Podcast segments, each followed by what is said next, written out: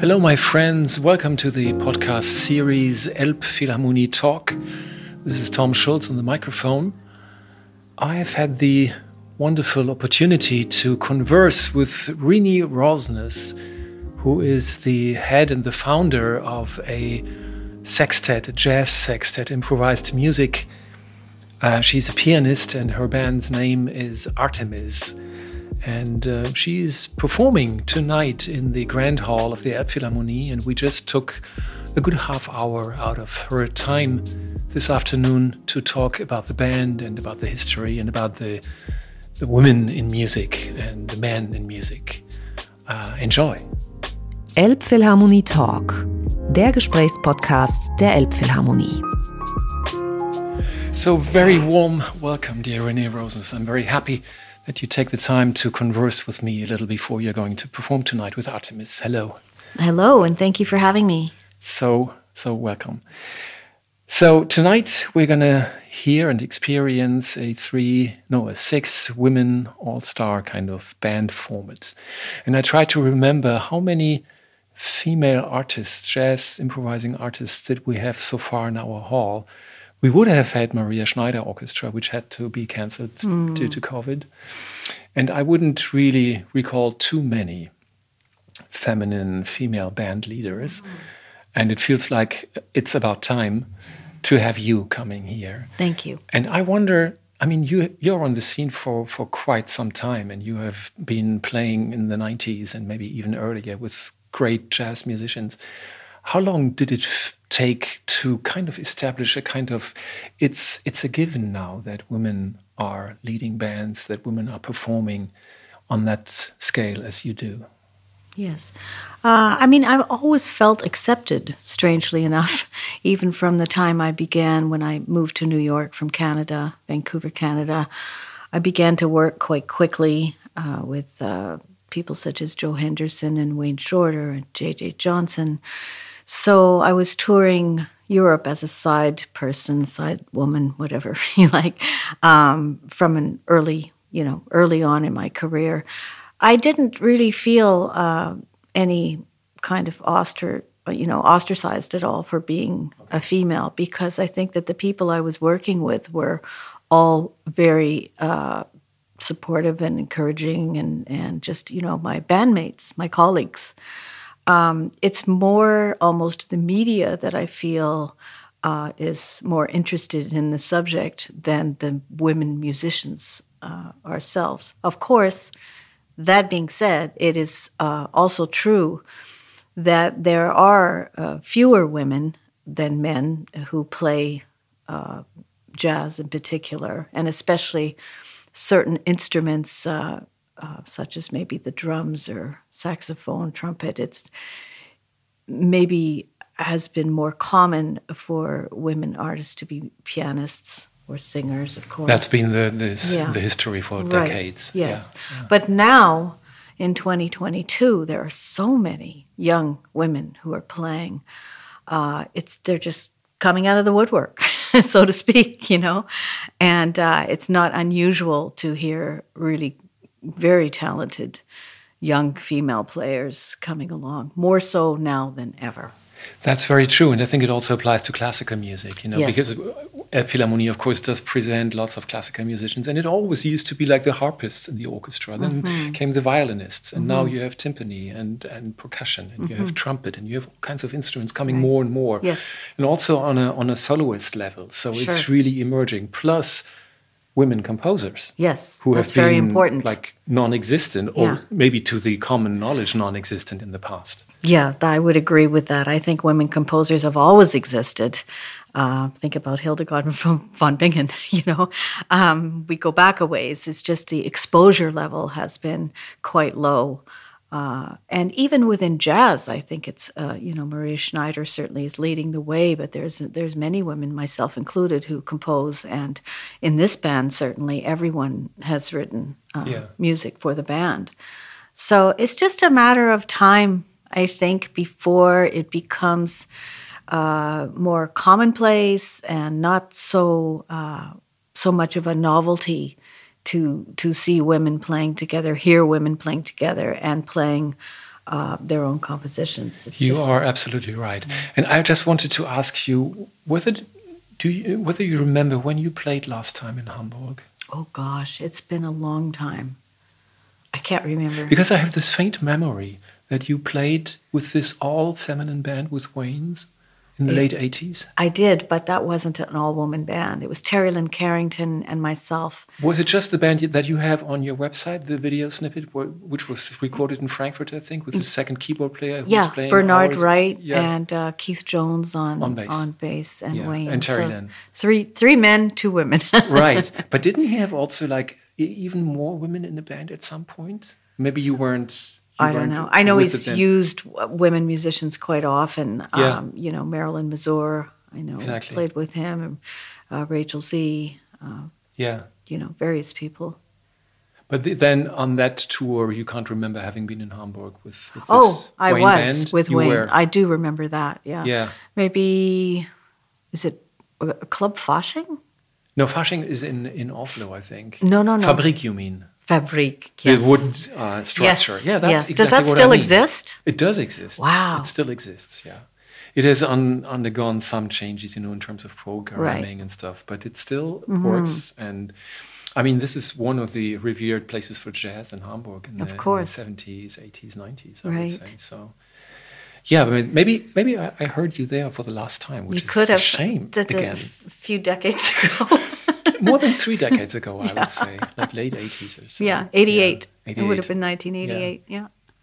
But then, I mean, of course, back then there were musicians who would have uh, women players in their bands. But Mm-hmm. having a band like Artemis now, a sextet of six outstanding soloists, Mm-hmm. would not have been possible, I think, maybe even 10, 15 years ago. I don't know. Uh, when you say wouldn't have been possible, I'm not sure what you mean. You mean that the bands wouldn't have existed or that they wouldn't have been able to perform? I think even both. I wonder maybe they would have existed. Mm-hmm. You know, you would have scratched them together from from all over the place Mm-hmm. to to form the band, and then the the willingness Yeah. of Right. Mm. the public of presenters to say, "Wow, that's what we're gonna yeah have next? Well, you know, I I, li- I always like to make the point that this particular band of Artemis, we initially came together as an uh, all-female band at the behest of a French promoter who asked if I would help him put together an all-female band for to celebrate uh, International Women's Day in Paris and Luxembourg. To 8th of March, which year? Then 2006. 16. 16, okay. Yeah. And uh, I chose uh, a band, and it's mostly the same band, but we had Terri Lyne Carrington on drums and Linda Mahan O on the bass. On the bass, yeah. And of course, they were very busy, and we anyway we we enjoyed performing together, and uh, I felt like wow, there's a lot more. You know, we just scratched the surface of what we were doing, but we all had a very good time playing together, and a lot of chemistry. So the following year in 2017, we embarked upon a 14 city European tour. And uh, at that point, that's when Allison Miller came in and Noriko Ueda on the bass. And, you know, it's really all about the chemistry. We're not playing together because we are all female. We're we're stayed together and are playing together because we love playing together. We love making music, and the music is uh, just you know growing and fresh, and uh, there's so many possibilities. And with a band like this, uh, you know, everybody has their own lives. They're all leaders as well. So it's difficult to find the time to carve out to say, okay, we're- this Where is you collectively this is could going go to, on yeah, tour. Yeah, exactly. Yeah, yeah.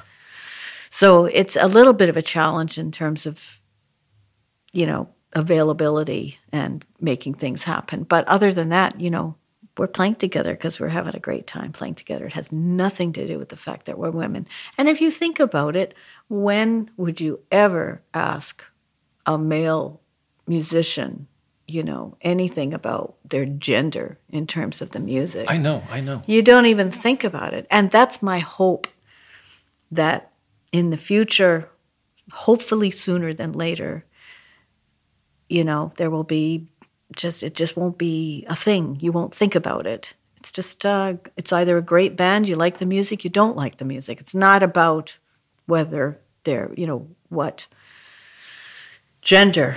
Yeah, but then subjectively for you, this is six years now in the making of the band from 2016 to now. It's true. and I would still argue to say, well, this is maybe on the threshold between novelty and becoming Right. normal. Yes, Do you feel that too? I do, but I also feel like there are more and more bands coming out, like I said, and I just hope that in the future and co-ed bands too. I mean, I'm not saying you have to have a band of all women. This just happened this way, you know. Yeah. Um, But yeah, it is it is still a newer thing for audiences to see. But I think in terms of the musician community, uh, can't speak for everybody, but I feel that we are supported and that the music is the bottom line. The music transcends gender. Absolutely. So, you know, it's it's. Uh, um, I think that you know the power of the music, the power of what we do as a band, speaks for itself. And hasn't it always transcended this gender thing? Yes, but I don't know that the promoters or you know the business side of the music is as accepting as audience audiences are. I feel that audiences are very enthusiastic and welcoming and actually you feel I think it's powerful you know just to see women playing jazz at this high level and hearing hearing them all together on stage i feel it i feel the power of it i feel emotional about it lots of times when i'm playing with them because i i'm not used to playing with all women you know I, f- I find that important that you say that because, of course, on one hand, it, it's, it should be normal, and on the other hand, it's still exceptional. yeah And to really feel both both sides of it, I think, is very mm. important. yeah And to think so. acknowledge and the pride that also must go with it to say, listen, this is just world class what we do, and right. it's it's about time you you hear. And I, I can swear to you that many people in the audience will will just love that fact and say, Mm-hmm. oh wow, finally, you know, it's it's taking place. I mean, jazz history is over hundred years old, and what did we have, you know, in in terms of Yeah. of of course pianists, yeah singers. right But even then, I mean, I remember Carla Bley, you know, she would Mm-hmm. grab journalists by the throat when, when they were asking her, "Uh, so how is the, the feminine approach to jazz? right i would respond with how is the male approach to jazz I think she was past responding this way because she had been asked the question too often, you know, and she was just Right. so tired. it's just it. music it's Yeah, just music yeah, we're all yeah, yeah. communicating with each other we're having a conversation with each other Yeah. You know. I, I love this, and I really want to talk about the music a bit, and also about the the the lineup. I mean, you have a very unusual combination, I find, Mm-hmm. with these three horns, because clarinet in this context Mm-hmm. is quite different than, of course, you would have this hard bop quintet thing, you know, trumpet, saxophone. The clarinet kind of It's changes different. it. Yeah, it's- yeah. it's the sonority different. of the instrument, but it fits in very well. And I think maybe sometimes people are a little surprised to hear it in such a modern context. Uh, you know, post Jimmy Giuffre and yes, yeah. yeah. But uh, you know, But, the mu- the musicians uh, were chosen just because I loved their playing. So you know, I had no fears or or trepidation about how it would come together, Yeah. even before we played together. And you had, have you heard all the women on stage and or, or records or different places different places, Yeah. i'd never played with allison before i'd never played with noriko before uh, ingrid and i we come from the same part of canada and british columbia uh, but we hadn't done a lot of playing together i guess anat really was the one i'd played with the most um, out of Anat. everybody Oh, interesting. yeah Yeah. Because of what? just because we knew each other on the scene a little bit earlier Yeah. you know there was more opportunity we uh, made a tour of japan with lewis nash and peter washington and you know so We had her brother here recently with with his Avishai. wild Right. With his wild quartet. They couldn't come with the second drummer, COVID. You know, he was just hit with COVID just the day before. So it was only Civ, which was of, of course still Right. very, very dense and intense and- and, very right. mind blowing. I found Wow. two guitars and then trumpet, and what you can do with the guitar today is mm, quite quite outstanding. Right. But back to Artemis. I mean, knowing that you would work with these women must have instigated uh, a lust for new compositions and Mm-hmm. new sonorities. This this Ellington approach. Oh, I know these players. I'm going to compose course. for them. Of course. Yeah. And this is the case That's the way to write. you Yeah. know, that's that's really the only way I've written in the past. Uh, you know, a few decades uh, is you write for the band and for the musicians in particular. You know their sounds. You know what, or you imagine anyway what they might do with the music. Of course, when when you write any composition and you bring it to live musicians, it's going to morph and change and develop even from night to night, which is still Hopefully. happening here. Which Hopefully. is yes, exactly. Yeah. So, um, but I, I know that all of us were had each other's, you know, personalities in mind when we composed for the group. I totally believe this, and I hear that quite often, and I would like to understand better what that exactly means. Is this just a, a way of imagining what's going to happen? Or are you, do you have like a little private computer in your head that's enabling you to listen beforehand how Anat's going to play this line and how Ingrid is going to come to this? And I, I, I don't think it's so much about the interpretation of what you what uh, you know imagining the interpretation. I don't really do that. I think it's just imagining the overall sound and the sonority, the group sound. Okay. Uh, knowing. Uh, just just feeling th- their spirits when you're composing. Um, I don't read too much too deeply into it. I do have a sense of what it's going to sound like, but it always, like I said, it always changes once you play it anyway. Um, but certainly to write for you know the musicians that you do, you hear their sound in in in your head. So whatever that means for, for so each it's, person. it's probably like inventing a present that you're making to these colleagues. in a way, that's a very nice way to put it. Yes, I like that.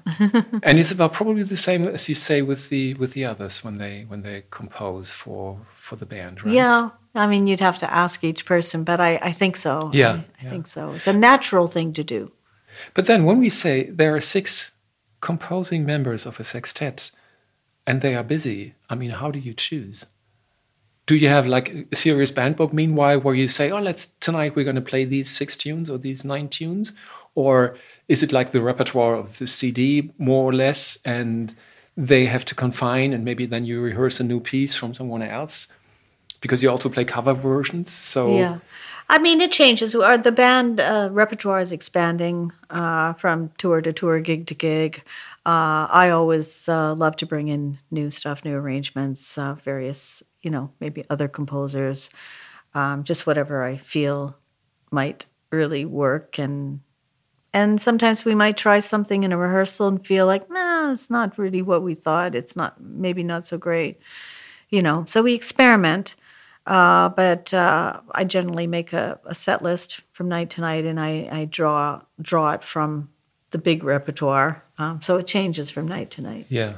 So this, I would dare to say, ancient concept of a band leader still works also in an all-female band. Well, I think of myself more as an organizational force. Uh, you know, I think somebody has to make the decisions in terms of a set list and uh, how we're going to move move through the evening.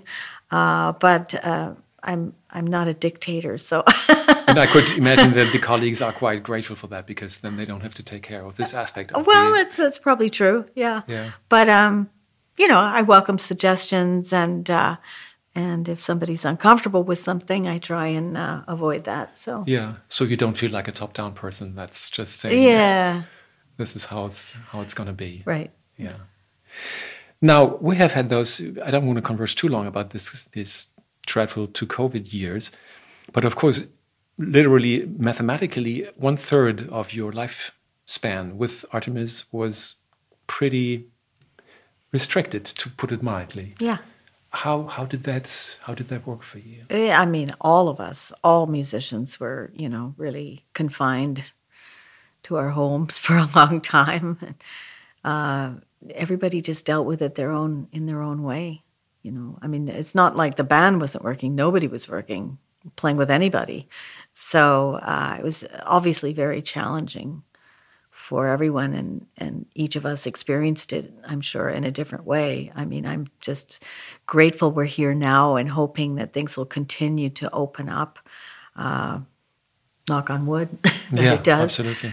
Um, I mean, for me personally, uh, I was able to uh, during the time, at least for the year, the big the year where I was really in the house, I was 21. writing, trying to stay creative, and I kind of looked at it as a gift, having the gift of time, which uh, I love composing, and I don't always have a lot of time to do it. Plus, which I'm married to Bill Charlap, another pianist, so the the house is always full of music. So to be able to have some solitude to actually just relax and not worry about deadlines or rushing off to catch a plane, it was kind of nice in a way. That's the lighter side of Yeah. what happened. Yeah. Yeah. So I wrote. And you didn't to- fall into a motivation down. Not like- at all. Cool. I always, always feel like I don't have enough time to do everything. So Because there are so many musicians who just, you know, almost, you know, uh, got into or literally felt into depression because Yeah. you know the, Sure. the basic nourriture wasn't there anymore. Yes, you know, the, the nourishment, nourishment, of the yes. of the audience Yeah. and and being on in, in in their set ways. You know, Yeah. where's the next airport? Where is the venue? When is the sound check going on? And yeah. So that didn't occur For to you. me, no. I think I learned that I'm quite comfortable. I'm being on my own and uh, introspective. Uh, it's fine, natural for me. Versus my husband, who felt more anxious about not being out in front of you know playing, performing. Of course, I missed that a lot, but. Um, I was happy just working on, you know, I just have faith that things are going to get better all You the could time. do without for a while. yeah, it was okay. It was, uh, and so I wrote an album and I recorded it. Um, Which is fantastic, by the way. thank Right. you, thank great, you. great music, I find. So I felt like I accomplished something, you know. So you made good use of the time. Right. Yeah. I mean, if it was going to continue that way, I could see falling into a depression because we've all had enough of this now, and we're all ready for this to be over and. And I think one has to admit that for a pianist, maybe it's still a little easier because you have your your complete, you know, composition tool with you and your improvising tool with you. Mm-hmm. I have seen Ingrid's uh, video, one of the videos she made from her home, where she just describes how difficult it was for her to keep herself up to to maintain her chops. Right. Oh, yeah. Because you know, as a Sure. Mm-hmm. trumpet player, you of course you can do your your exercises, but you are really dependent on interaction, Yes. especially in the improvised music. And and to, just do it by yourself is just dreadful. Mm-hmm. And then to keep the technical level. So I, I really Mm-hmm. Yeah. admire that a lot. Yeah. And I think maybe pianists have a, a lighter sort, so Mm-hmm. to speak, in, in, in, in comparison to Yes. to other instruments. And uh, if you have a partner who's a musician, I think that helps. I mean, Ingrid's husband is a great drummer, uh, Jon Wikan. Uh, so he, you know, I know they were playing together. And uh, Anat also is with a b- wonderful Brazilian guitarist, Marcelo. Uh, and uh, so they, you know, she spent a lot of time in in uh, Brazil, In Brazil, with Rio, him, yeah. with him, and Oh, cool. playing playing together. Beautiful. I must ask you a bit about Bill, Bill Charlap because I totally love what he does. Mm-hmm. And it's been, I think, 15, 20 years ago when I when I discovered his work. I Mm-hmm. did radio back then, and then I came later on. I came here, and I kind of lost a bit track. I know your duo record you made, you know, with this beautiful Chagall Yeah. thing, this dreamy, very intricate uh, duet work, and his new record, which is which is fantastic. Mm-hmm. Do you really play on a regular basis, the two of you, in your living room on two grands? Is this Yeah, the image? sometimes. yeah. yeah. I mean, it's always there, and we're home a lot these days. So, sure, we'll play together. I So mean, it's it, it's not something we talk about or have to set a schedule for, um, especially during the last few years. Uh, of course, in our regular lives, we're usually so busy we don't have time. He's gone or I'm gone. He teaches as well, so um, you know, life gets in the way. But um, but we play together quite often at home and enjoy it, and we do concerts as well. We have yet to do a European uh, tour of the two pianos. That's what I think because I, I This would be remember. a perfect place, being that we're both Steinway artists. the Hamburg. I have to admit, we had one one piano duo, jazz piano duo with uh, Chucho Valdés and Gonzalo, Oh, sure. which was wonderful. yeah. You know, they took the lids away from the piano. Yes. and it was it was magnificent. It was really magnificent. So I will hope for Yeah. for you to come because Bill is such a stylist on the piano. Also, I find, and and his way of dealing with with the, with the Great American Songbook, and this is so Well, he- sophisticated. I He find. comes by it very naturally. Uh, his father was a great composer, Moose Charlap, who was uh, responsible for the uh, Broadway production of uh, uh, the music uh, Peter Pan. Oh, Yeah, and his mother is still with us, Sandy Stewart, and she still sings, but she was uh, with the Benny Goodman Orchestra for a long time, and she was a regular uh, cast member of the Perry Como show. right. So she's, you know, she she did a lot of So that's also where Great his work. deep steeping in the tradition comes absolutely. from. He so- grew up with it. Yeah, yeah, yeah. You know, and and actually, his mother and he made a beautiful duet album on Blue Note uh, called "Love Is Here to Stay." Oh, nice. And you should find it if, I you, should. if you're a fan. Yeah, yeah, yeah. Because she she sounds gorgeous, and How and the old is she two of them together. She's 84 now. Yeah. Wonderful. How did you two get together then, Bill and you? Well, we were acquaintances on the scene for many years and uh, uh, became closer friends when we both uh, took part in a 10 pianist tour. Not 10 pianos playing together, but 10 pianists One after on the a other, show. sometimes sometimes duo. Uh, we play trio and solo in Japan. It's called the Hundred Gold Fingers Tour. It existed for quite many years. It doesn't exist anymore. Uh, but with the likes of, uh, you know, the first time I did it twice, um, but the first time, you know, Tommy Flanagan and Mulgrew Miller, Kenny Barron, Ray Bryant, Junior Mance, Gene Harris, uh, Benny Green, Cyrus Chestnut, um, you know, Roger Kellaway, a lot of great pianists. So, um, you know, we played some some two pianos together there and found we had some chemistry. And was it first the musical chemistry going that you Yes. thought, wow. oh, nice. Very nice. So you are playing now with Artemis in eight European cities, Mm-hmm. quite far away one from another. I just looked it up on the map. You started, I think, in Milan, Madrid. Uh, in Madrid, in Yeah. Spain, and then you go up to the way, way, way north Evian. of Norway. No, you were in Evian. Yeah, we haven't been to Norway yet. No, no, no. I know Yeah. this is going Right. ahead of you. You were in Madrid and in Evian, and you were in Milan. Milan, and now this is the Hamburg. fourth uh, stay on the on the leg up Yeah. to the north. Yes.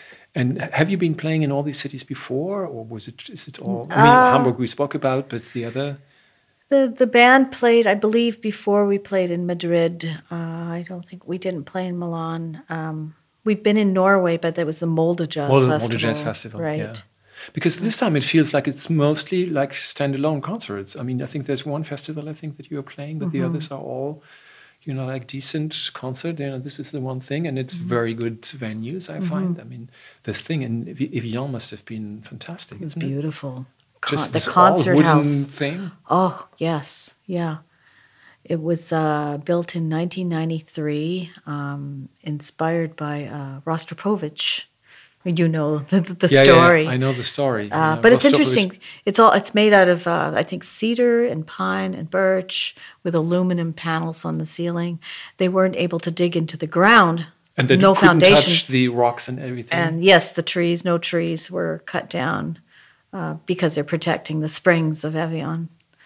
But the be- it was a beautiful sounding hall. I totally believe that. So Yeah. it's it's it's a wooden box, I Yeah. guess, and, and it's it said it sounds like a cello from inside. So yeah, I mean, I think it would be a, a you know, it doesn't feel like you really need mi- microphones.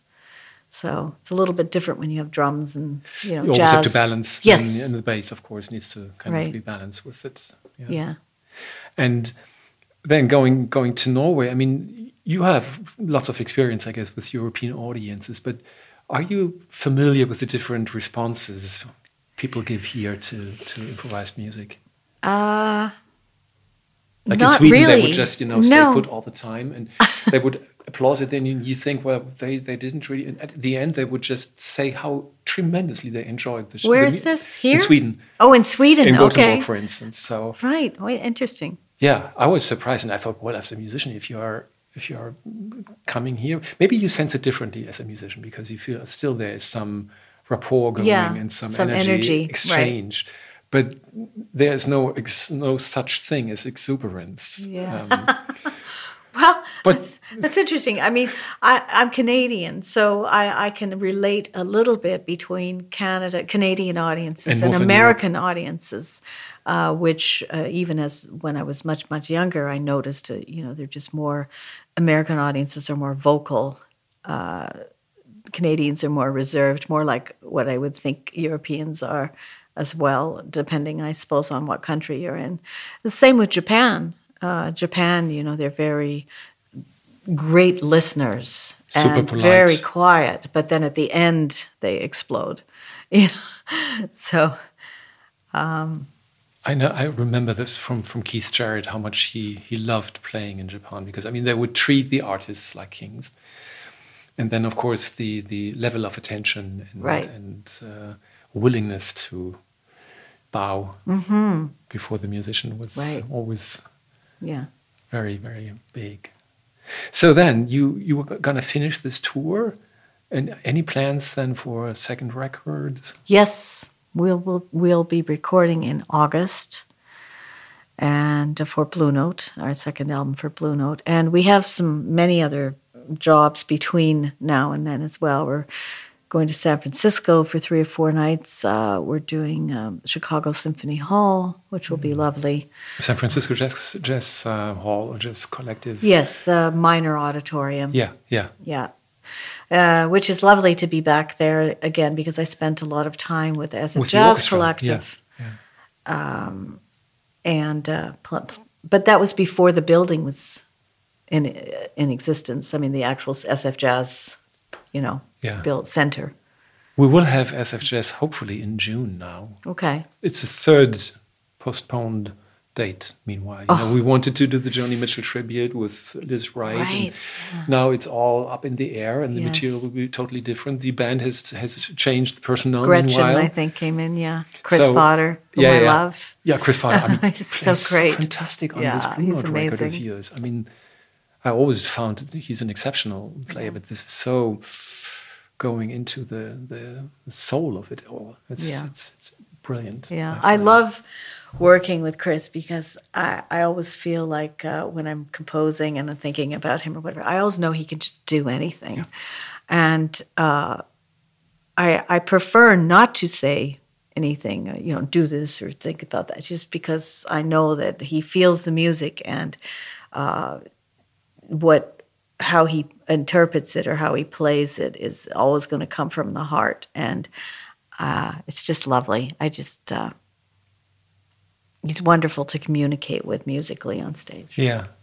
You had on the record you had Melissa, I think, on the, on the tenor saxophone, or you were Yes, touring with her that's for a while. yeah. Is this just like an open um, seat for the saxophone that it just might it's change? not necessarily an open seat. Um, she wanted to pursue some other things and Oh, okay. felt that this would might be in the way. Oh. so it's okay. I'm happy for her you know. She's got a new record out on blue note as well so uh, she's doing really well.